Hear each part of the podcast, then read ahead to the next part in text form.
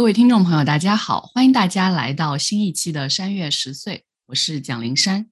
我是唐，我是诗琪。今天呢，我们又想开启一期闲聊节目。其实这个闲聊节目之前的这么一两天还挺戏剧化的。我们先听唐来跟我们分享一下这个戏剧化的过程。我讲完这个戏剧化的过程，大家就会知道我们今天要聊什么样的主题了。就是在这周一，也就是前天晚上的时候，我接到朋友的电话。我当时其实我在做其他事情，没有接到那个电话。然后我看到有未接来电的时候，我就回复他，我是用非常轻松的语气说：“喂，我刚才没有听到手机，怎么了？”然后他说：“我打电话是想通知你去做核酸检测。”我说：“嗯，什么？怎么回事？”他就说他中招了，就他确诊了。而我们在那天的前一天刚刚见面，然后一起吃的饭，所以如果按照这种这种情况来说的话，我就是算是相当密切的接触者了。然后挂了电话之后，当时我跟林珊正好在聊天，我就跟他讲了这件事情，然后林珊就说：“那你赶快出去测一下吧。”当时已经是晚上了，我就出去找了一家还开着的药房，做了那种十五分钟的快速检测。呃，后来我回来之后才知道，那个是抗原检测和我们平时说的核酸检测好像不是一回事。但是当时我并不太确定。我做了十五分钟检测之后，就在马路上面游荡，因为它要过可能十五到二十分钟才能在你的手机上面收到结果。可能很多国内的小伙伴都很难相信，那次是我第一次做这类检测，是我第一次被捅鼻子。我之前根本就。总是听人说捅鼻子很难受什么的，但是我从来就没有接受过检测，没有被捅过。当时被捅完之后，我就站在马路边，因为快到圣诞了嘛，所以满大街都是那种很热闹的圣诞的氛围。当时我在等一个未知的结果，就觉得自己周围好像有一圈薛定谔的黑气。我突然觉得我我我好像这一瞬间我不可以靠近别人，我应该离所有人远远的。然后我就开始使。脑海中有很多脑补，会想，哎呀，如果我要是也确诊了，因为我房东在家，然后他年纪大了，那为了不影响他，我应该，我好像应该主动搬出去。那如果是这样的话，我我怎么搬呢？我要搬到哪里去呢？然后我又会在想，哎呀，如果是阴性，好像也不能说明我完全没有问题，因为他可能会有潜伏期，只是没有测出来。那如果这样的话，如果我还待在家里，仍然可能会给我房东带来一定的危险。那我可能要尽量少的避免去使用公共的空间，因为我们有共用厨房和洗手间。这时候我就在想，哎呀，那我以后我要在屋里喝水，我我不知道为什么我脑海中会有一个这样直接的一个想法，我说我不要去厨房接水。于是我就跑到了超市自动售货机器买了两瓶一点五升的水，然后我就非常愚蠢的抱着那两瓶很沉重的水，然后站在马路边，然后出来时我在想，为什么？为什么我刚才要买水这么重的东西？我现在又不能回家，我又不能把水放在地上。当时脑子非常的混乱，非常做一些自己很愚蠢的一些设想，然后也做了一些相对来说比较愚蠢的行为，就一直在等那个结果。后来也是站在马路边，站在那个圣诞树下，然后收到检测报告说是阴性的，我就觉得好像突然放下心来，但是同时也会有刚才担忧的那个想法，说可能是潜伏期没有测出来。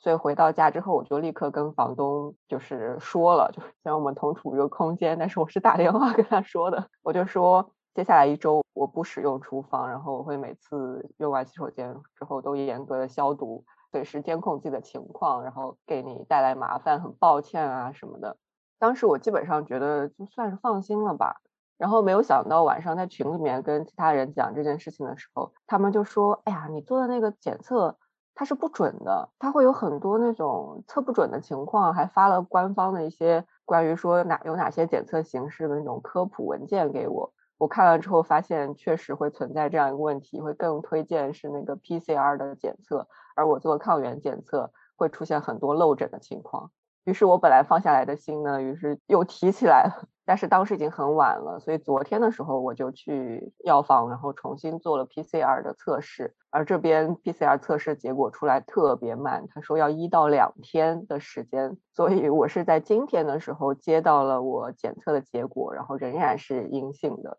我跟李珊说了之后，然后我们就说，那其实我们可以录一期这样的一个节目，因为在发生这件事情之前，在我的生活环境里面，我已经很少就是明确的感受到病毒的一个存在了。我觉得是真的和它达到了一种共存的一个程度。虽然说我们出门戴口罩，然后用洗手液什么的，这种对我来说已经它已经融入了日常生活，变成了日常生活中间的一部分。但是昨天的事情发生之后，会让我意识到并不是这样的。就是在恐怖片里面有一种非常低级的吓人的套路，叫跳吓，就是 jump scare，就他突然出来吓你一下，你可能觉得没有事情。对于恐怖片爱好者来说，可能这是一种最俗套、最老套的方式。但是对我这种很少看恐怖片的人来说，我最害怕的就是跳吓这样一种方式。昨天我就会意识到，虽然我自己已经以为病毒是我生活的背景板了，我不会忘记。进商场什么要戴口罩，不会忘记勤洗手这件事，但是它仍然会以这样的方式出来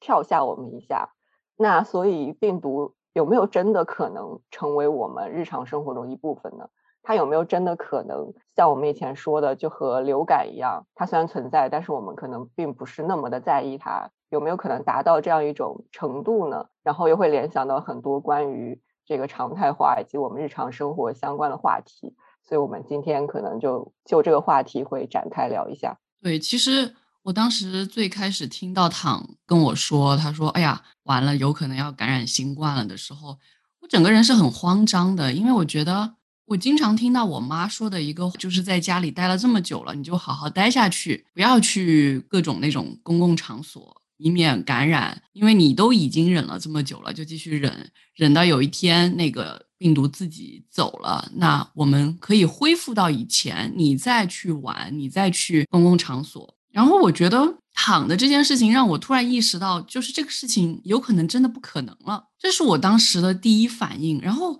我整个人有一点不知所措，因为我离躺实在太远了，我也没有什么办法说我现在马上去关照你，因为当时我的一个同学，他就住在离我们家不远的一个地方。他当时就是感染了新冠，然后我第一时间的反应就是啊，你需不需要我送东西给你？然后你有什么需要我帮助的，我可以帮你。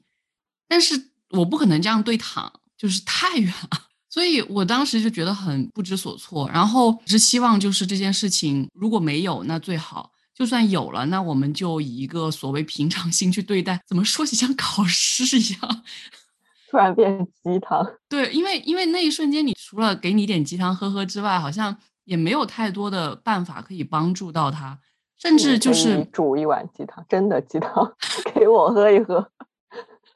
我最近吃的都很差，因为我不想用厨房，我买了一堆那种超市的速食，我我真的不想再吃了，好难吃哦。所以我说，你可以买中餐馆的外卖啊。但是我穷，我很穷啊。因为林珊说到送东西这件事情，因为我那个朋友他其实就是连夜搬了出去，然后也是搬到朋友介绍了一个空房子里面，就是做自我隔离，因为他有室友，他也是不想影响到别人。其实我们当下的想法都是，我们自己好像没有那么有所谓，没有那么担心，没有那么在乎，因为其实现在确实大部分的这种案例的话都是轻症，尤其对于年轻人来说，好像没有那么严重，但是都会很怕影响到自己身边的人。我当时最担心的也是会不会影。响到我的房东，所以才会考虑说搬出去这件事情。然后昨天晚上我也是去给我那个朋友送了一些水果啊，然后一些药啊什么的，放在他那个门口，然后就走了。唉，就是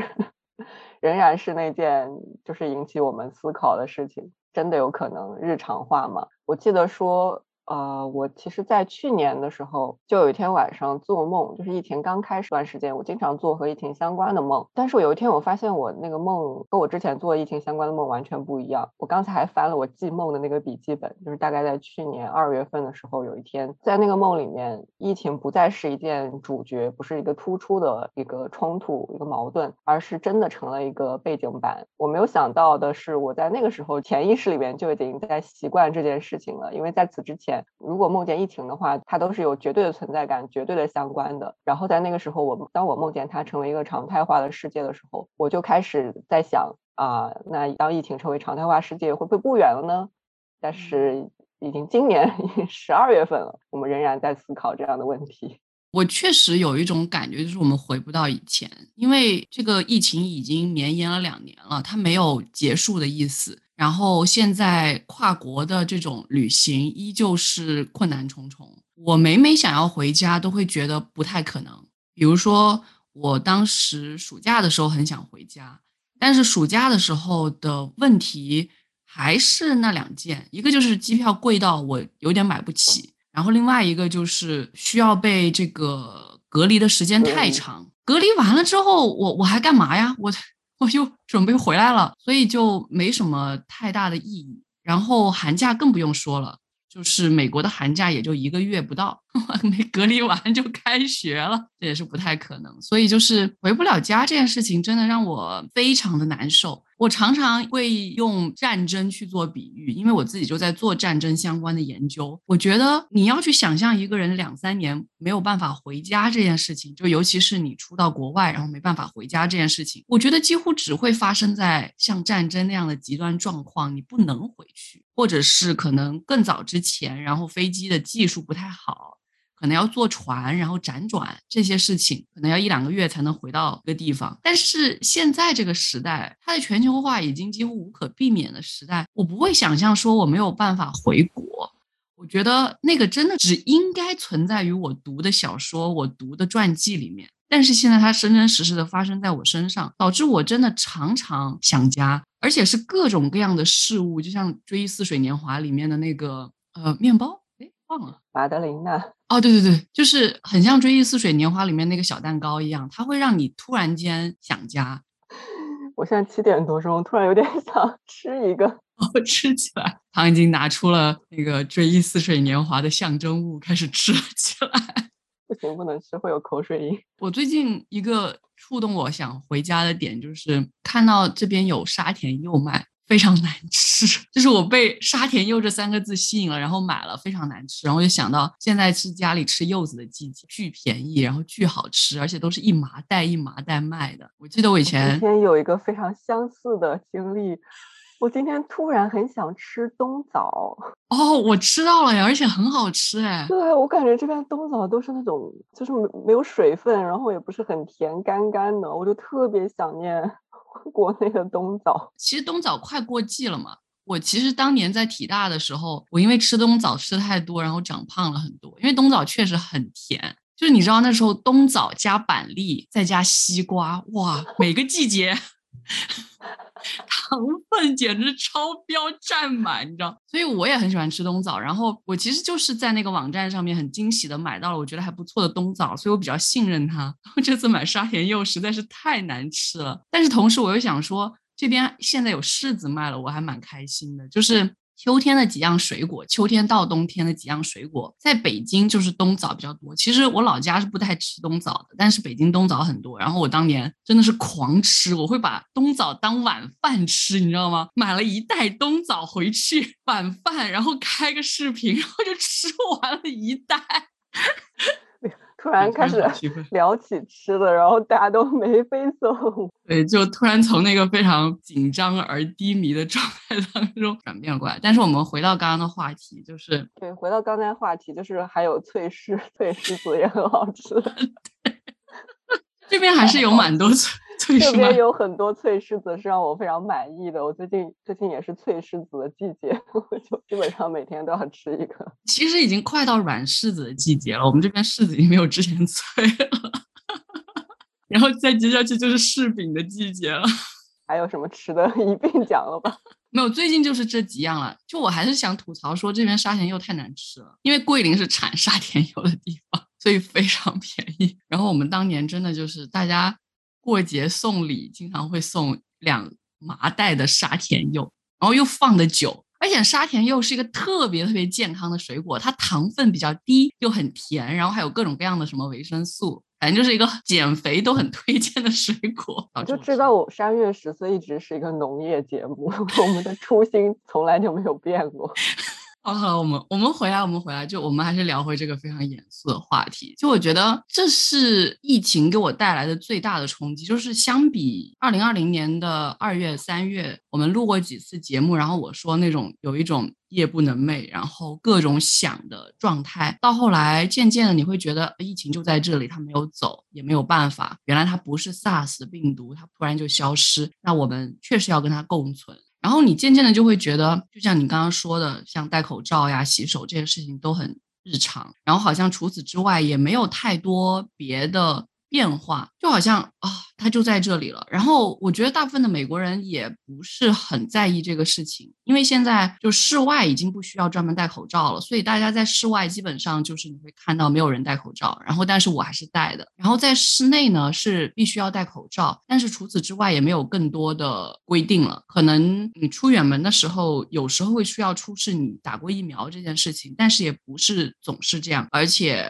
我相信，如果在保守州，估计这些。东西都没有，因为到现在都还是有一是这种保守右翼力量说，就是你知道疫苗是一个谎言啊什么的，仍然会有这样的一些言论。然后另外一个我自己感受比较深的就是，我确实在这一两年之内经历了很多种族歧视的状况。我之前也跟大家分享过一些，有好几次都是因为我戴着口罩，尤其是那时候疫情刚开始的时候，我戴着口罩，然后就会有那种老白男来跟我说：“你为什么要戴口罩？”或者说你现在不应该戴口罩，而且是很凶的一种状态，我一瞬间都会觉得很害怕。然后因为疫情，因为大家都觉得它来自于武汉，来自于中国，然后再包括特朗普当年的这个所谓中国病毒的一种政治宣传，导致大家对亚裔的歧视很严重。然后会有一些人莫名其妙的骂我，甚至动手。所以这些事情确实存在，我数了一数，大概有四五次。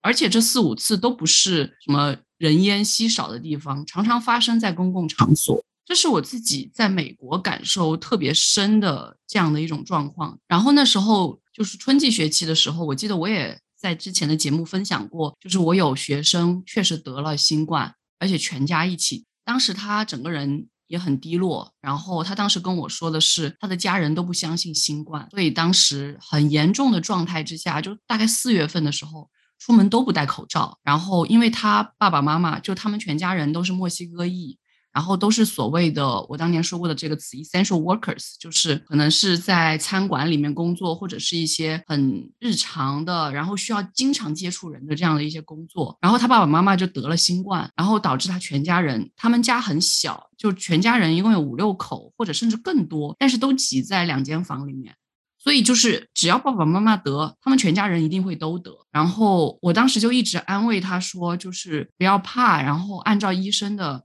这一个嘱咐，然后该怎么做怎么做。然后他也跟我分享说，他爸爸妈妈因为这件事情就意识到新冠不是一个谎言，或者说新冠不是一个我们可以随随便便的去忽视的事情。然后你会看到这样的报道特别多，就是有很多人刚开始总觉得新冠是什么民主党的谎言啊一类的这种政治的宣传，变成因为自己感染新冠，让自己意识到说这件事情很严重。但是仍然有很多人，他可能就是很侥幸的也没有得，然后他也不遵守任何防疫政策，他还是生活的很好，所以他仍然会做这样的一些宣传。就我觉得我在美国能看到一种政治。压过了这个健康就不是特别好，但是当然，特朗普下台之后，拜登上台了之后，就比较能够遵照整一个卫生的政策，然后我觉得相对来说做得好一些吧。但是我们知道，就是确实这个病毒的变种很多，然后不断的有新的反复，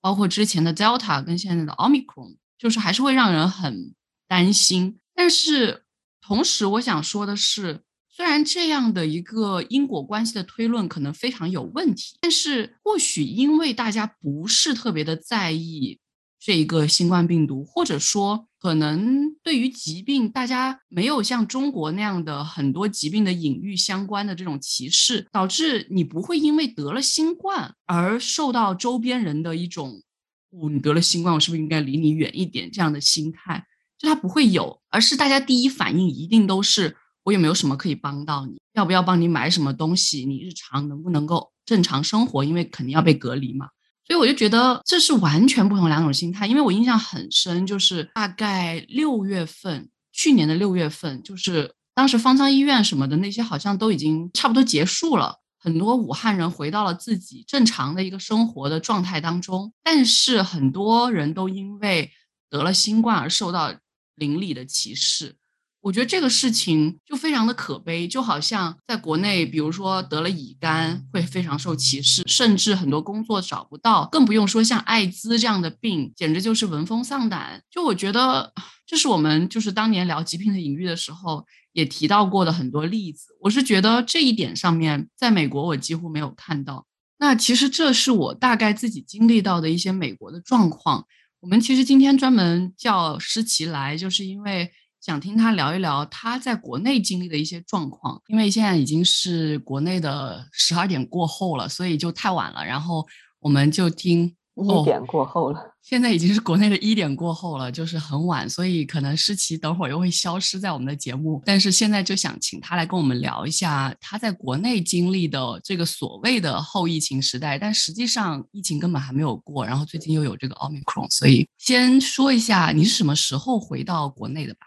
哎，好的，大家好，灵山好，灵月好啊，我现在在国内，然后灵山说了，现在是国内一点多，我。个人有点处于温水煮青蛙的僵尸状态，我觉得这刚好也贴合了我。对这个整个话题的这个看法吧，就是确实呃，长期整个人处于这样的就是温水煮青蛙的这个状态，就是这个国内核酸检测也成为了一种常态的情况之下，我其实很多时候对这个话题不是那么敏感了。所以说，觉得今天把我抓住来问这个话题，正好是给我提供一个锻炼我大脑的机会吧。我自己是七月初从美国回到的国内，当时是在天津落地的，然后当。当时因为防疫政策呢，是先在天津的酒店里隔离了三周，然后回北京的家里头又自己在家隔离了一周，所以 总共一共是四周的时间。然后确实三周在天津的期间吧，是做了大量的，就是好多次核酸检测，然后每次都有好几项，然后包括回北京之后又做了两次。所以核酸检测都要做一些什么呢？你刚刚说有好几项。嗯，对，就是会抽血，因为当时好像是有一个叫 LG 什么的吧，就是你即使核酸检测呈阴性，但是你打了疫苗之后，你可能就是核酸这个细胞里头依然有可能会有阳性的成分在，所以当时需要抽血查这个。然后在天津的时候，你是。既要捅鼻子，又又要捅捅喉咙，然后他还会就是有医务人员在你酒店门把手，包括是洗手间，包括你自己的这个书桌和床都会做环境检测，然后再到最后两次在天津做检测的时候，还会有钢拭子。我一直没有不懂那个东西到底是什么，那个就是他们给你一根棍儿，然后让你自己去捅。天呐！就我觉得我好像基本上没怎么做过核酸检测，可能就这两年来大概做了两三次吧，因为要进到那个校医院里面去。然后当时有一些感冒的症状，就会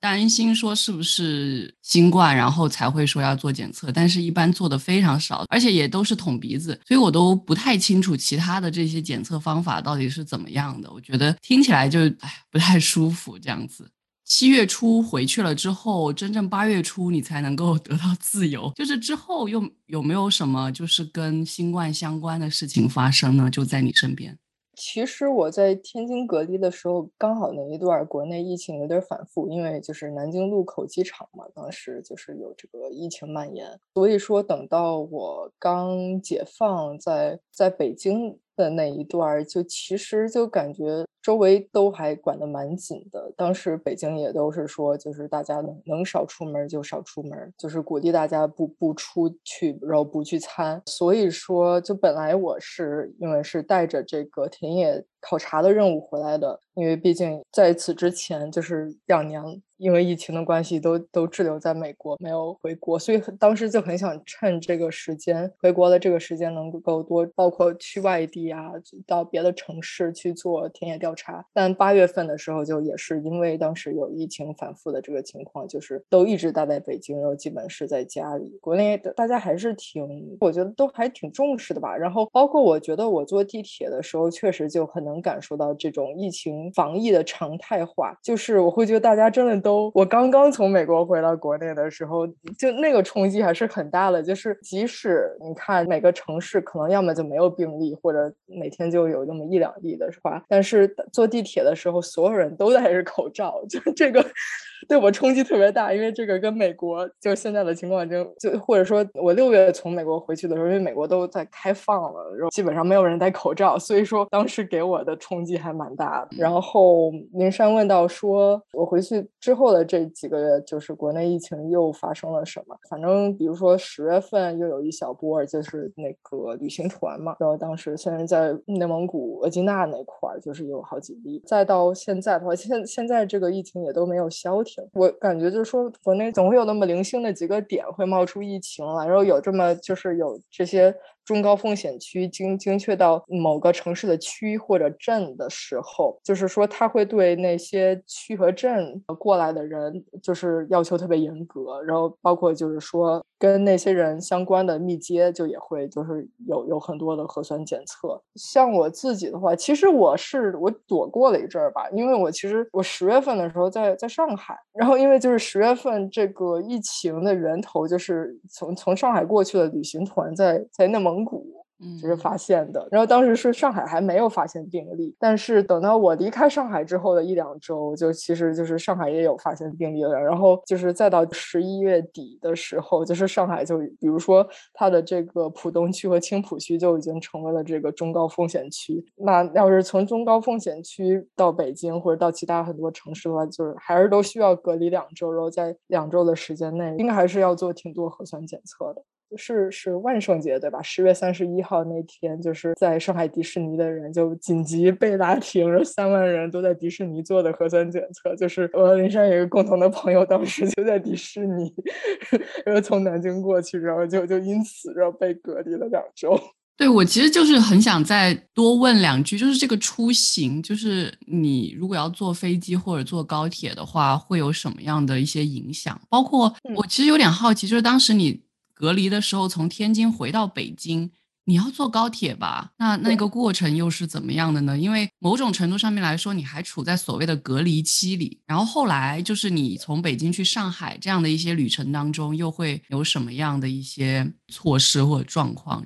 其实比我想象中的顺很多哎。我觉得整个流程就是挺便利的。我坐高铁的时候，那肯定是需要先提前下载，就是我所在的这个城市和我即将到达的这个城市这两个城市的他们那个健康码或者健康宝，就是每个城市都有不同的叫法，然后就是都得填一遍绿码，然后相当于是报备我自己的行程给不同的城市。坐高铁的时候出示这个行程码就好了，而且再加上因为我是有打了疫苗嘛，所以说整个过程其实还好，还挺顺的。哎，那这样的话。比如说坐高铁一般都是那种人挤人的状况，就是在现在的这种状态之下，还是会人挤人的状况吗？因为我真的也是两年多没回国了。我觉得完全看车次，比如说我去上海的去程就是人爆满，但回程就是车很空。但我觉得这个就是因素挺多的，就也不见得是因为疫情。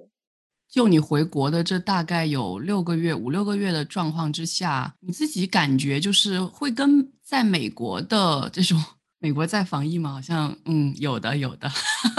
就是跟在美国的这种状况会有什么样不同的感受呢？我觉得这个问题挺有意思的，因为我觉得我刚刚回国的时候，其实我觉得是一个挺矛盾的状态。就是矛盾之处在于，国内把疫情防疫的常态化做得很好了，然后大家都特别的遵守这个秩序，然后也特别理解各项规定。但是另外一点又是说，我觉得在美国，我是养成了一种就是对对病毒会特别高度敏感的一个状态。这个高度敏感，我觉得是国内所不具备的。就比方说，我在美国的时候，我在外头，我一碰个什么东西，我回家立马第一件事肯定是要洗手，或者用消毒液。就是我在外头，我会特别小心，不要让自己的手指触碰到任何物体表面上的东西。但是我在国内的时候，真的是当我看到我家人就是出去遛弯的时候，就是手随便去碰那个垃圾桶或者这个饮水器的时候，我当时我就我就啊挺挺害怕的，我就嗯这个还能随便摸？对我就觉得说，反正我在国外，反正确实有有点这个高度敏感了吧。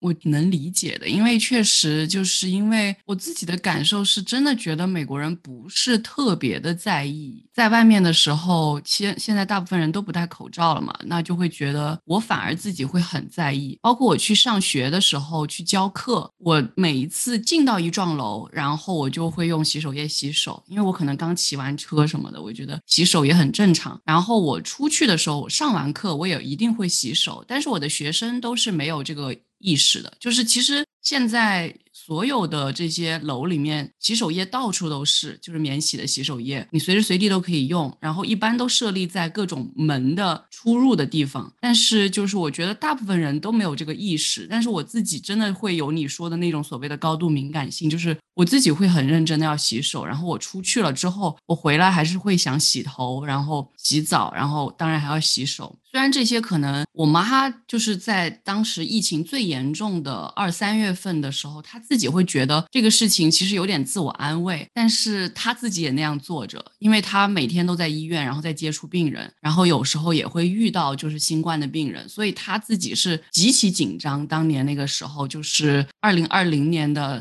二三月份的时候，所以就是我觉得我有继承她说的那种。习惯跟方式，然后自己会也很敏感，然后我觉得也跟你说，就是在美国这样的一个状况之下，会有那种敏感相关。但是其实我没有想到的是，国内会这样，就是我以为就是国内大家都还是会紧张这个事情，只是说因为防疫做的非常的严格，所以大家可能没有那么强烈的感受说啊，我一定我很容易就会碰到。所以我我是觉得你刚刚最开始说很矛盾的这个点，我觉得。真的很有趣，就我不知道这个是为什么。对，我觉得这个确实是防疫常态化带来的一个特别有意思的现象。因为我在这种时刻，我就时常就特别想把这种疫情下的日常，跟我之前做过的一个研究是。重庆防空洞这个，他在二战期间受日日军轰炸的时候，那种轰炸战争的日常联系起来。反正我当时在翻阅文献，尤其是在看当时的这个纪录片的时候，在疫情之前是不能理解的，但是疫情之后，我觉得一下子就是 it makes sense 了许多，一下子就恍然大悟了。就是纪录片里面，就是在那种战争的日常状态之下，就是重庆每隔几个小时就会遭受日军的这炮弹轰炸的时候，你会发现在。在没有遭受轰炸的那几个小时里头，居民们特别特别日常，就是他们在街上就慢悠悠的该溜达溜达，然后那个在茶馆里该聊天聊天，该打牌打牌，然后做生意的接着做生意，然后就大家就是该怎么着怎么着。然后从重庆，他当时防空洞他是要拉，就是要拉三下警报，拉第一下警报就是大家都。嗯，无所谓，没事儿，当当没听见一样。啊，第二下警警报，哦哦，开始动起来了，悠着点儿吧。然后到第三下警报的时候，你才发现，哦，这真的是战争了，大家立马都钻到防空洞里头了。当就是非正常的状态已经成为你这么日常的一种情况的时候，反而我觉得大家就学会了一种跟这种非正常打交道，然后把它继续嵌入你生活中的一种方式。就是我觉得，就是可能久了之后，大家还是就觉得。该生活还是要生活，你不能因为这个持续的发生在你身边的事情而影响到你日常的地方。你说这个真的让我想到，就是汪曾祺也写过，在昆明。应该西南联大的跑警报是会觉得，我觉得这是一个很好的类比。虽然这种类比，我会想说，就是现在有时候我还是会质疑说，这我们现在在国内做的防疫是不是太过严苛？然后之前其实有一些报道，就是说有些人可能因为如此严苛的防疫，连家门都出不了，尤其是那些不善于用这些数码技术的人，他们可能真的出不了门。会不会有这些不便？只是因为我们年轻人可能适应。状况适应的比较快，然后可以做到这一点。但是回过头来说，我觉得这个类比真的很对，因为之前我记得还有一个担心，就是尤其是国外很多媒体会这样去报道，就是说防疫的常态化是一种非常自上而下的一种方式，然后会不会导致就是接下来真的能够到后疫情时代的时候，国内的某一些状况更加的不好？但是我现在听你这么一说，我觉得如果我们去联系战争的话。可能是会有那么几年，甚至十年，甚至十几年的一个缓和期、缓冲期。但是你看，现在战争已经结束七十多年了，我觉得还是挺正常的。是不是我们自己想多了？有时候会这样想，不知道你有什么想？嗯，呃，我觉得一个是就是中国的现实跟国外的这种批评方式还是有很大的出入的。我觉得一个特别明显的出入在于，你知道，就是国外它基本就把中国所有的地区给同质化了，然后它就是完全在使用国家话语来批评的是一整个国家。但是就是中国的防疫政策，它大多数时候它是。你知道是每个省份、每个城市、每个区镇，就是它是一层一层往下，由真正的人和真正的就是群体去落实的。然后它每个城镇，它它的防疫政策都不一样。就是你可能是这个城市严格，在另一个城市它有其他不同的政策。就是在中国内部，它有大量的这种差异格局，它有大量的自己内部的差异性。这个是不能用一种就是。自上而下的一体化来去看待的。然后的话，我觉得你一开始说的疫情，它是不是会对一部分人群造成不便？这个问题确实也是实际存在的。包括就是在我在国内的这几个月期间，我也会听到有些朋友他们会开始去反思。甚至是质疑，就是说有些管控的做法是不是太一刀切了？就我自己还好，我自己没有直接感受到这些特别一刀切的程度。但比方说，就是我们那位去了一趟迪士尼，就只去了两天上海，之后结果要被隔离十四天的朋友，然后再或者说，比方说我我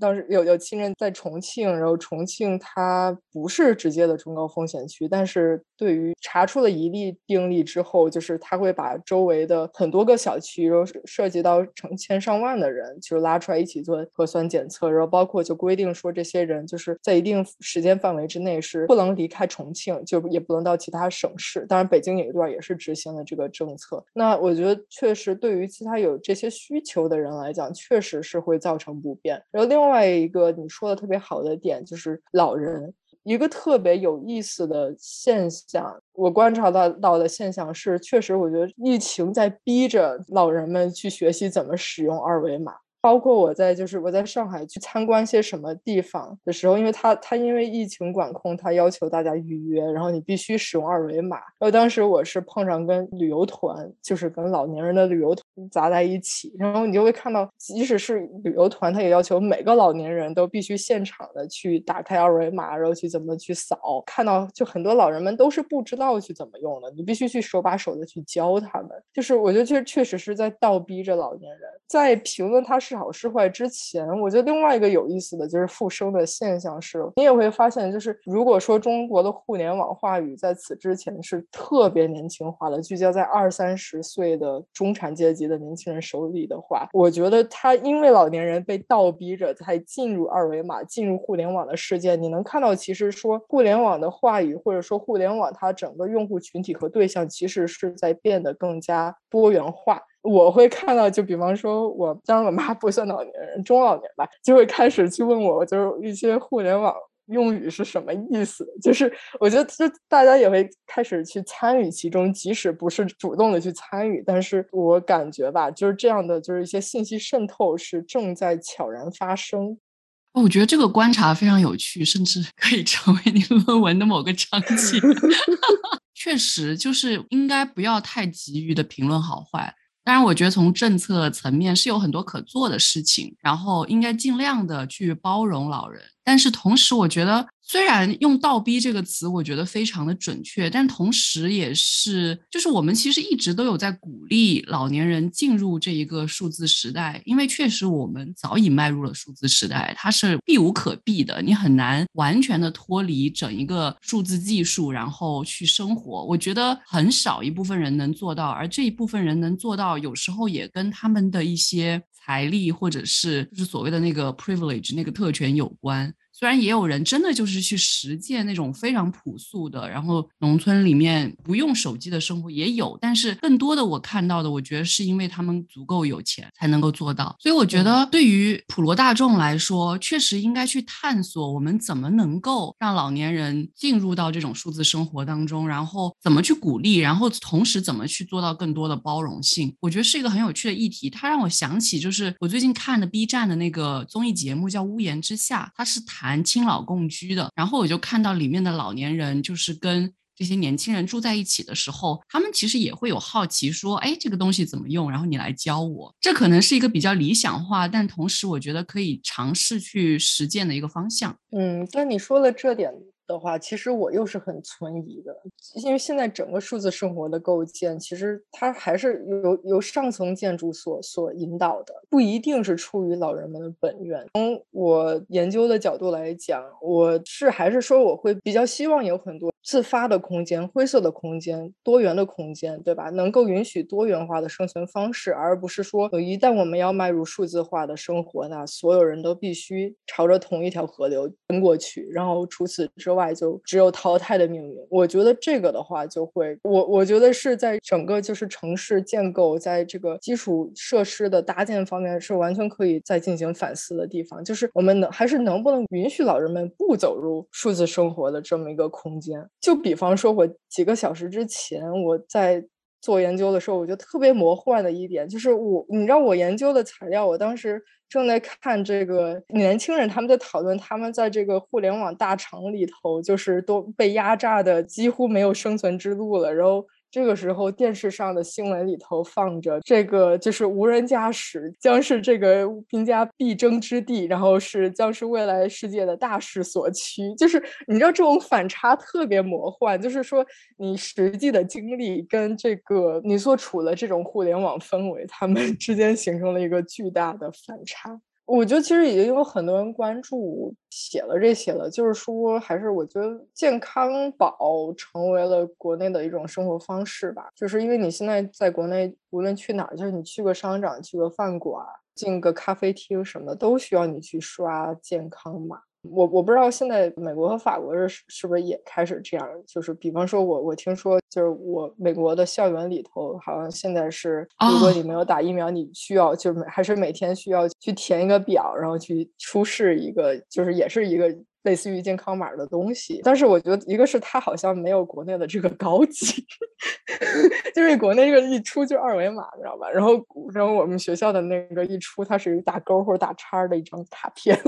这个截图就是就是个这个观感挺不一样的。然后而且国内这个肯定就是因为它是通过城市搜集你的数据，然后又又是就是万物互联嘛，然后城市又会上报到省，然后省上报到国家，就是它有一个整个的国家数据库，而美。美国的这个健康宝就是特别分散的，是就我们学校那个完全就是学校他自己来做的，你出了学校就没有这种健康码的存在了。所以我觉得这这点还是挺不一样的。就是国内这个确实能让你感觉到，就是很多人分析的，就是健康码不但成为了你生活的一部分，也成为了你你 identity 的一部分。就是你现在无论走到哪儿，只要你携带着手机，只要你携带着健康码，那你的足迹就会被看不见的手知道。因为法国其实也是有健康码的，但是可能没有像国内它有那种变动。因为我们只要是打了疫苗，或者是你有短期内的那个核酸检测报告，就可以获得健康码。所以我比较想知道，就是国内那个健康码就是变色的那种情况，你有大概的一些了解吗？我自己很幸运，我只见过绿色的码。那它绿色的码上头，它其实就是里头包含的信息还挺多。每个城市有健康码，然后你还有一个行程卡，你行程卡上面会反映说你十四天内经停的省市。对，就比方说我当时去参加一个活动，他就要求我十四天之内都在这个城市。那如果我十四天之内还经停了其他城市，那我就需要去做个核酸检测。其实我想说，刚开始不是说要吐槽那个 时空伴随者吗？我是在往这个方向。对我，我我就想到另外一个特别魔幻的事情，就是就是这个整个时空伴随者这个概念，对吧？就是国内提时空伴随者，我也不知道我能不能说的比较准确，但反正就是说你在所谓规定的这个十四天之内，你在。任意的时间段，只要跟这个阳性病例曾经处在同一个空间，即使你们不是处在同一个时间，只要是在这十四天之内，那你就是他的时空伴随者。是不是解释的还有点乱？我我理解了，但是如果你成为时空伴随者，可能会有什么后果？还是每个城市不一样吧？应该是有的，就是要求你去做核酸，然后待家里头，就是别出这个城市。我感觉北京前两周很严的有一段吧，就是我觉得就是你要是时空伴随者的话，基本就跟与世密接差不多的意思了。就是你得做核酸，然后你得被摁在家里头。那我发现我对这些词毫无了解，我刚刚才查的，是不是？我觉得时空伴随者就是一个很跟元宇宙挺搭的词，对，一样对吧？就是它超越了你你平常所认知的这种二元和三元。我觉得时空伴随者是个四元词汇。我第一反应就是刚刚我们在讨论的时候，我听到你们俩提这个词，我 以为你们在聊科幻小说，真的，我当时第一反应是这个，就哎。这什么科幻小说的词汇？这什么东西？听你们这样一讲，我确实是觉得就是天哪，就没有办法想象。对，因为你刚刚提到那个，就是美国的健康码，就跟你说的一模一样，就是 UCSB 也有自己的健康码，但其实他要做的事情就是填一个非常短的表，大概就是问你有没有各种症状，然后都是自填的。虽然他要求你只要在校园里面就要出示那个健康码，但实际上我作为一个老师，我不可能每节课去查学生健康码，然后所以这完全靠自觉。唯一会比较严格的地方就是你要进校医院是需要查健康码的，因为。如果你是有一些新冠的症状的话，你要走专门的新冠通道进入到校医院。但是如果你是正常，就是来，比如说我要去看看别的什么生病的事情的话，其实就是走正常的这个门就行。所以除了这一点之外，我觉得那个健康码几乎就没有什么太大用，然后大家也不是特别的在意。我觉得也不是说国内的就就一下子就一刀砍死吧，就因为确实很多时候还是说要人管，只不过确实是国内管的人很多，花花花费了很多人力来去监督你，就是必须得扫健康码。对，是这样子。我觉得美国这边就没有，我唯一好像还听到的说可能需要健康码，或者说需要你的疫苗卡的，好像住一些旅馆，然后乘飞机。似乎需要出示疫苗卡，所以之前不是有新闻说，就是那个伪造疫苗卡，然后在网上面卖，就会有这种的新闻。对，然后后来惩罚挺大的，就那个疫苗卡很好做，它就是一个黑白的卡，然后都是手写的。当时反正就会有层出不穷的事情发生，我觉得还是。那其实刚刚世奇跟我们分享了很多他在国内经历到的内容，因为现在真的国内已经很晚了，所以他要去睡觉了。那我们就继续，我跟唐两个人跟大家去分享国外的一些状况。那我们再来听唐跟我们继续分享一下。刚才世奇讲到时空伴随者，就是听起来很酷炫这样一个名词，然后也是今年新出来大家都觉得很科幻的一个词。我突然意识到，其实，在法国。也有差不多的事情，只是因为它没有这样一个名词，所以我之前没有意识到它有这么的，好像存在在小说里一样。就是政府他会鼓励你下载一个防疫的 app，其实这和国内的什么健康宝，我觉得可能比较相像吧。它里面会储存你的一些证明、一些个人信息，也会随时跟进你的情况，可以在上面看到当日的数据啊之类之类的。这个时空伴随者的机制是它不是强制的，国内好像是通过那个通讯的基站，然后来确认时空重合这样一种状况。这话说出来就感觉我们现在应该已经在太空旅行，不应该坐在这里用 Zoom 聊天，应该有更高级的一个方式。而这个是政府，他只是说我们希望您可以为法国的防疫做一份贡献，我们鼓励您出行的时候打开我们的 App，并且打开你的蓝牙，它是通过 蓝牙来收集信息的。比如说，当你在一个密闭的空间里面和已经确诊的病人在一定的距离内，这个距离通常比较小。我具体不是特别的清楚，但是很可能在两 三米这样一个范围之内吧。我之后可以去确认一下，如果有我说的不对，我会在评论区里面更正。如果你们共处的时间超过十五分钟或者更久的时间，因为我这个数据来源可能是刚开始的时候，现在可能有变化，它就会在这个 app 上给你提示说。您有过这样一次 时空重合，他没有用这么高级的词，他说您有发生这种比较危险的暴露，然后建议您去做一些检测，建议您对自己的身体状况进行跟踪，然后监测，如果有条件的话，可以进行居家的自我隔离。其实理论上来说是和时空伴随者是一样的，但是我看国内时空伴随者的范围好像特别特别大，因为不同地区的。时空伴随者的这个政策是不一样的。我有看到一个是。我好像看到是八百米，对我看到也是八百乘八百的时空网格内共同停留超过十分钟，而且最近十四天任意方号码累计停留时长超过三十小时以上，那你的号码就会成为时空伴随号码。听起来真的很酷啊，好像我养了一个这种特别高级的电子宠物一样。时空伴随号码，突然感觉在这个世界上我多了一份虚拟的陪伴，没有以前那么寂寞了呢。就真的这些词听起来太像科幻小说了，那种你知道数字时代高度发展，然后所有大家都依赖于这个技术，哎，怎么突然听起来像《黑客帝国》？然后有一天发现我们被技术给绑架了。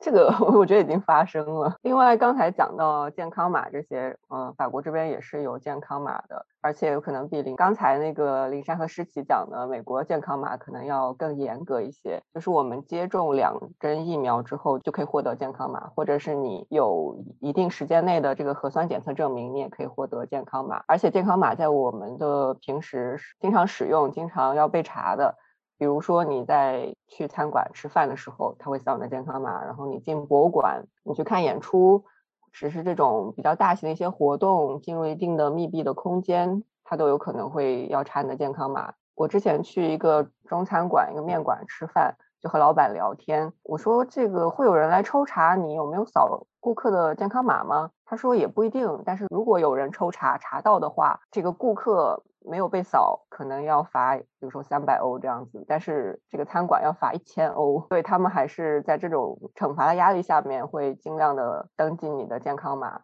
然后在其他一些场合，他可能会贴一个小的二维码，会鼓励你说扫一下，但同时他也不是强制的，说希望您为这个法国的防疫事业做一份贡献，但是基本上这种就没有人会主动扫了。咖啡馆或者餐馆的话，还是比较严格的。哦，你说这个的时候，我突然想到，就我上周黑五的时候去了趟洛杉矶，然后我当时去一个韩国餐馆吃饭，我突然想起我是被查了那个疫苗卡的，就是他有贴那个告示，就是说你要出示你的疫苗卡跟身份证明，然后才能进到餐馆里吃饭。但是我觉得那个，因为那个排队巨长，那是是一个非常好吃的鸡汤面，从鸡汤开始到鸡汤尾声。排队非常非常长，而且都已经晚上八点多了，你知道，就是大家都饿到不行，然后在这排队，所以他看的非常不仔细，我都不知道他有没有注意到我到底打了没打，或者说这个人是不是这个疫苗卡，所以就是还是有一点，就像你说的，好像要强制或者说要让大家去做这个事，但实际上在执行的时候，他不一定有那么严苛，而且当然他没有这种。就是像你说的，有一个码的这种概念，都还是就是你主动的去出示一些证明，然后看过了也就算了，好像是大家互相得一个心安的感觉。当时就是那个面馆老板扫我的时候，他还给我展示了，就是他用的是商家版的，它就会有一个扫码的入口。然后我们就是普通人嘛，就只有这个码的入口，它就是也是像我们平时扫二维码一样，这样过一下，就可能不不需要人工来亲自看你这个信息啊，或者是检测呀之类之类的。刚才林珊和诗琪都有聊到关于就是老年人使用智能手机这件事情，我就会想到我之前在咖啡馆喝咖啡的时候，看见老人。他会把自己的那个二维码打出来，然后塑封，然后挂在脖子上。就进咖啡馆的时候，就把那个外套这样打开，然后一挺，然后那个人就 感觉像英勇就义一样。我觉得特别可爱，因为确实很多老年人，不管是在哪个国家吧，都会有。甚至有很多年轻人，他也不愿意使用智能手机，可能会对这个智能或者是网络这件事情会有更大的一些自己的立场，他会不愿意去使用这件事情。那他可能会把纸质的那个版本就可以复印出来或者打印出来，像那个老人一样把它塑封了，然后装在钱包里或者带在身上，这样进餐馆的时候就可以拿出来给别人扫。这也是一种这边人不用智能手机的一种方式吧。我觉得这个方式还挺妙的，就是如果能够避免，你知道，就随时随地需要拿着手机，然后把那个 app 出示，甚至你没有办法想象，假如现在没有 WiFi 了怎么办？然后你也没有流量了怎么办？这就是我们上次聊停电那，我觉得停电可能会在这一期之后才能 上传。就是我们之前有聊过关于停电的那一期，里面也会聊到关于就突然停电啊，我们会意识到。以前的生活必需品好像突然没有那么触手可及。其中有一点就是对网络的影响，没有办法 使用手机去付款，或者是你手机没有办法打开那个码，或者怎么办？我刚才又想到一点，就是在国内为什么呃我说的这种塑封的情况比较难以应用。就是因为国内的码的变动好像肯定是比这边变动要多的，它可能会变色，可能会有上面有不同信息的一些提示。这种时候你你不可能拿一一张码然后一直用下去，所以还是不同的防疫政策不同，大家的应对方式也是会有所不同的。我其实很想说，就是你说的这一个法国的健康码，其实跟我们拿疫苗卡去给人家看是同一个道理，也是你打了两针之后才会有那张疫苗卡。也证明你打过疫苗，这样其实是同一个原理。但是我觉得好像至少在 Santa Barbara 这边是基本上没有人会看的。我去餐馆吃饭就是进去就好。但是好像洛杉矶会严格一些，我觉得也可以理解，因为洛杉矶确实很大，而且是一个算是抗疫的重镇，就感染病例每天还是有小几千，或者是甚呃一千多吧，至少。所以就是大家还是会相对注意一些，虽然我说的相对注意，也就是这些事情了。因为我觉得从头至尾，就是美国人对于新冠这个事情始终都处在一种摇摆当中。我觉得很多人还是把它看成了流感。我去年的时候听到这种言论的时候，我是非常的觉得很抗拒的，然后觉得大家太不重视了。但是我现在又觉得。正因为大家可能把它看成了流感，所以没有那么严重，所以就不会有这么多疾病的隐喻。我不知道这些因果关系的推论到底正不正确，但是会相对来说更接受一点这样的状态。但是就我自己而言，我还是非常的在意，然后我也是还是尽量待在家，然后出门的话也基本上戴口罩，然后也基本上不去人多的地方。我已经挺久没有去咖啡厅了，偶尔去一下会有，但是还是相对来说很少。因为我以前的频率基本上一周七天，大概有五天都会在咖啡厅出现的那种，就去吃个早餐呀，或者是下午去坐一坐呀。然后现在可能一个月两次这样子，所以就确实是差别还是挺大的。刚才李珊在说的时候，我突然想到，好久没有看那个疫情的数据了。刚才看了一眼，发现法国昨天有六万多新增，哎，全法国应该看一下，可能是从从上周开始，基本上每天就有大概五万左右的新增了。然后今天可能又是一个新高，就是有六万多的新确诊。这一波的疫情的数据，呃，可能传染率确实是蛮高的。美国怎么样？美国昨天十一万。美国，美国大呀！美国大，好吧，人也多。我之前看那个，好像说累计的，如果看累计数据的话，法国已经有十分之一的人口就已经都有累计确诊了。其实最近。就是从十一月底到现在，又有一个攀升的状态。就全美的话，因为之前的几次特别高的时期，一个就是去年年底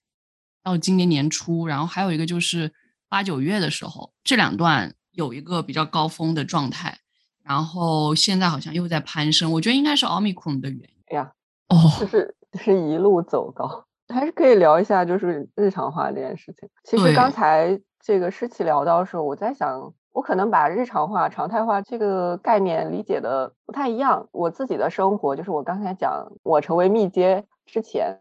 我自己觉得说我已经和病毒共处了，我觉得已经常态化了。但是我这里说的常态化是那种病毒常态化、疫情常态化，就是它已经变成疫情和病毒变成我日常生活中间的一部分一个背景。但是刚才诗琪介绍国内一些情况，我理解的是说的是防疫常态化，嗯嗯，就是那些措施啊、手段之类的。变成常态化，其实这是两个完全不同的一个方向，也是两个完全不同的思路。我我觉得你这样一点出来，确实如此。就是这边的防疫政策，我觉得真的非常的少，所以我不觉得有抗疫常态化的感觉。但是我跟你的感受是相似的，我觉得美国也是让我有一种疫情常态化的感觉。其实新闻里面一直都说，我们要学会跟病毒共存，然后。它也确实是就是在我们日常生活当中了。因为它的致死率相对在减弱，所以大家对于这件事情来看，就是觉得啊，那就生了一个病，所以没有以前可能特别高峰的某一几个时期那么强烈的恐惧感，会有这个改变，所以是会有一种常态的感觉，然后很日常的感觉。就像我节目一开始就说，我们真的还能回到以前吗？我觉得确实有点难，而且就是伴随着疫情，我觉得又看到了一轮国际政治风云的变化，我其实挺多担心的，然后也不知道我们接下来会走到哪里去。突 然突然变很大，我开始突然设想欧盟的未来，因为这段时间就。很多那个声音叫嚣说欧元是不是欧盟欧盟是不是会有问题，然后欧元是不是不会再用了之类之类，是不是大家开始用法郎什么什么，有一点太太遥远。如果回到我们刚才讲常态化这个问题，我又想到前两天看了一个就是那种影视解说，我没有看原剧啊，就是好像最近有一个剧国国产剧叫《爱很美味》，是那个张含韵、王菊他们演的，里面就是。疫情常态化融入生活的一个展现，它里面那个张含韵是怎么发现她老公出轨的呢？就是因为她老公成为了密切接触者，社区防疫人员上门说：“哎呀，你老公是这个有这个密切接触。”然后她才发现原来是跟那个另外一个就是出轨对象 有这种接触，就是霍乱霍乱时期的出轨。这个剧好像我室友一直在安利我，我还一直没有看。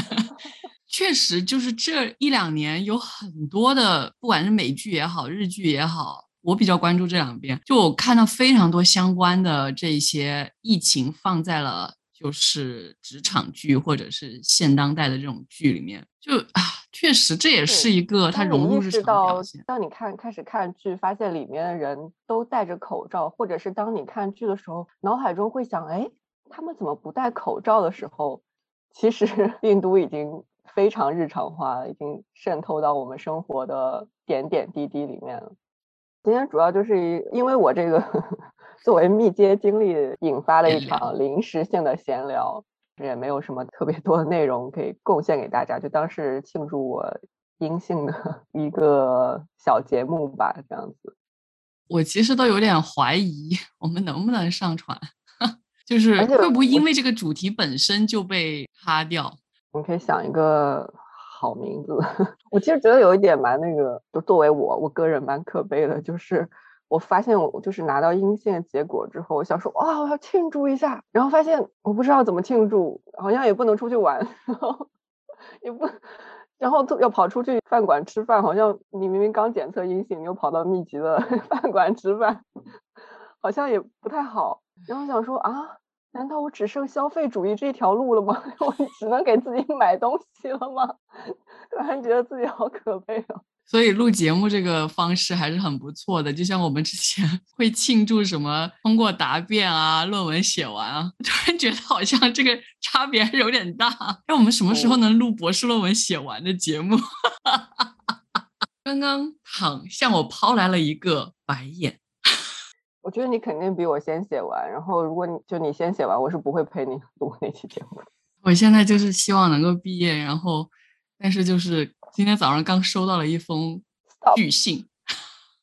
行吧。那我们这期节目就到这吧。我觉得我们其实今天就真的很闲聊似的，跟大家分享了一下最近的一些感受。也确实是因为躺的这个戏剧性时刻，才有了这一场闲聊。觉得我们也会继续去思考，就是疫情给我们带来的种种影响。那如果大家有兴趣的话，也可以在留言底下给我们分享你对于疫情的一些思考、一些感受。那今天我们的节目就到这里了。我是蒋灵山，我是唐。我是诗琪，我们下期节目再见。